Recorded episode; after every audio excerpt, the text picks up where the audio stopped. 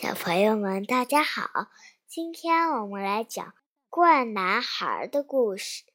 嗯，好，小朋友们，今天我们来说北京联合出版公司出版的，由美国的唐布朗图文、刘清燕翻译的关于阿尔伯特·爱因斯坦的故事《怪男孩》。Albert。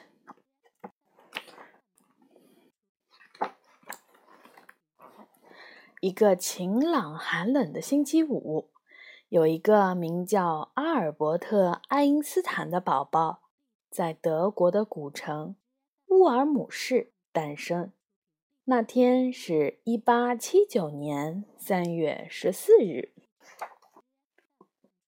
但是新生儿只为这个家庭带来了短暂的喜悦。奶奶发现他太胖了，太胖了。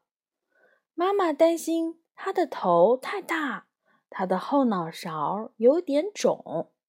不过医生说别担心，这个孩子一切正常，他很好。爱因斯坦渐渐长大。很快就到了牙牙学语的年龄，可是他一句话也不会说。家人焦急的等了又等，他真的没有问题吗？后来他终于说话了，而且一开口就显示出他的聪明。快三岁的时候，父母答应给他一个惊喜，他满心期待的是玩具。没想到竟然是个小妹妹。他说：“小妹妹的身上怎么没有轮子？”爱因斯坦有的时候对妹妹玛雅很粗暴，他曾经差点儿把棒球扔到妹妹的身上，还差一点用锄头打到她的头。后来玛雅说：“爱因斯坦其实需要一个。”坚固的骷髅来当他的妹妹。可怜的玛雅并不是爱因斯坦唯一发脾气的对象，有好几次，只要他不高兴，他的脸色和鼻尖就会发白，接着暴跳如雷。他的脾气实在是太坏了，就连父母为他请的家庭教师也被他吓得逃之夭夭。不过，爱因斯坦也不是一直在生气和发呆。对于感兴趣的事儿，他总是非常的投入。他很喜欢叠纸牌屋，而且可以垒到十四层那么高。父亲送他的简易的指南针也让他很着迷。他把指南针翻来覆去和斜着放，指针却永远指向着南北方。他很好奇，里面到底有什么秘密。后来，爱因斯坦的全家搬到了大城市慕尼黑。父母为了鼓励他独立，特别准许四岁的他在没有家人的陪伴下自己上街。他开始上学了，可是，在同学们的眼中，他是一个怪男孩。男孩们都喜欢踢球，爱因斯坦却不喜欢运动。男孩们看见军人游行都很兴奋，爱因斯坦却觉得很不安。爱因斯坦是学生中唯一的犹太人，有一些同学因此嘲笑、咒骂和羞辱他。在学校，只要是爱因斯坦喜欢的科目，他都学得很好。但是不感兴趣的科目，他就懒得学。他喜欢数学，对拉丁文和希腊文却兴趣平平。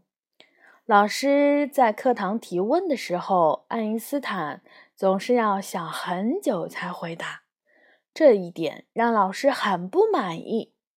因为他们喜欢清楚又快速的答案。后来，老师常看见爱因斯坦嘴唇微张，喃喃自语。爱因斯坦的智商有问题吗？老师们怀疑。然而，爱因斯坦的成绩非常的好，在家里，他努力的练习小提琴，尤其是莫扎特的曲子，完全不需要老师督促。我相信，做一件事情，热情比责任感更重要，至少对我来说是如此。他长大后这么说。爱因斯坦十二岁那年，父母邀请了一位名叫麦克斯·塔尔穆德的医学系的学生来到家里做客，他俩成了好朋友。对爱因斯坦来说，这是一个很特别的体验。后来，他形容自己当时不再那么孤独了。麦克斯给爱因斯坦一本几何学的书，那个充满了形状、线条、顶点和角的世界。让爱因斯坦十分的惊奇，才几个月，他就把书全部都读懂了。麦克斯说：“他马上又要投入到更高阶的数学研究。没有多久，他的数学天赋一飞冲天，连我都追不上。除了数学，其他的学校作业都让爱因斯坦觉得很无聊。”那些漫不经心和机械式的教学真令人难受。他说：“我宁可接受各种处罚，也不要学习枯燥乏味的东西。”他对学校有一些课程不感兴趣，态度冷漠，让一些老师对他存有偏见。有一位老师这么告诉爱因斯坦：“你这辈子绝对不可能有成就。”爱因斯坦根本就不在乎老师怎么说。整天沉浸在数学和音乐的世界里，他努力思考心中的疑惑：乘坐光速的感觉像什么？如果能够以惊人的光速前进，世界会不会变得很不一样？爱因斯坦十五岁的时候，因为父亲的工作需要，全家必须要搬到意大利的米兰。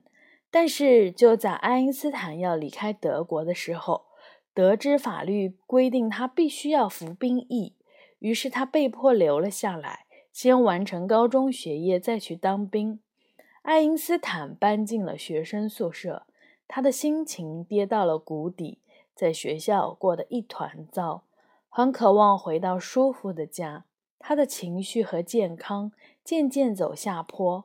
为了帮助他康复，他获得特别的许可，终于离开了学校。去意大利与家人团聚，那里的生活如同重见光明。爱因斯坦有了家人的陪伴，除了能参观博物馆，当然还能够继续钻研数学。因此，爱因斯坦开始发展他的所有的爱好，就像儿时叠纸牌屋一样。即使参加宴会，他也在解复杂难算的数学题。完全不理会周围宾客的谈话和音乐。他申请了去瑞士苏黎世理工学院学习，可是由于没有准备在那些学校被他忽略的科目，他并没有通过入学考试。接着，他花了一整年取得了高中的文凭，然后顺利进入了理工学院继续学习。毕业后，他本想在大学教书，可是没有机会。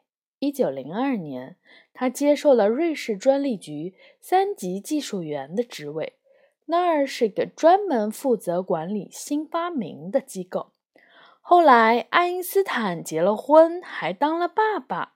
家庭和工作没有使他停止疑惑和思考那些关于数学、光线、时间、世界和宇宙的各种问题。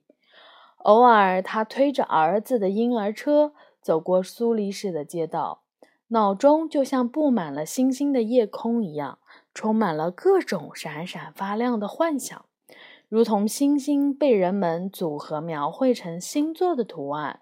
爱因斯坦的脑中那幅由空间、时间、能量和物质所构成的图像也逐渐成型，那是从来没有人见过的图像。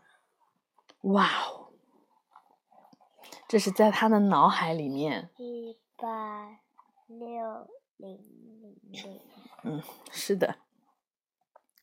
爱因斯坦发现，光是由称为光子的细微能量所组成的，然后形成光速，就像从水管喷出来的水柱。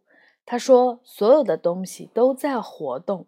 当某些东西动得像光一样快的时候，就会发生奇妙的事。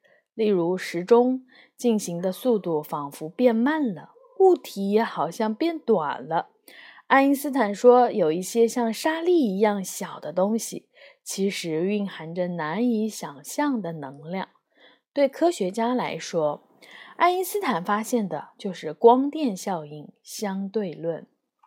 对我们来说，他的想法就等于是电动门、电视、太空漫游和原子能。对爱因斯坦来说，他的成就为自己赢得了诺贝尔奖，他变得非常的有名。但是在他的眼中，名声好像父母宴会中的嘈杂与喧哗，他一点儿都不在乎。仍然醉心于思考发明中的各种难题。对于世界来说，爱因斯坦这个名字不再代表胖宝宝、爱生气的孩子，或者是怪男孩，而是一位伟大的思想家。嗯，OK，这就是爱因斯坦的故事。小朋友们，晚安。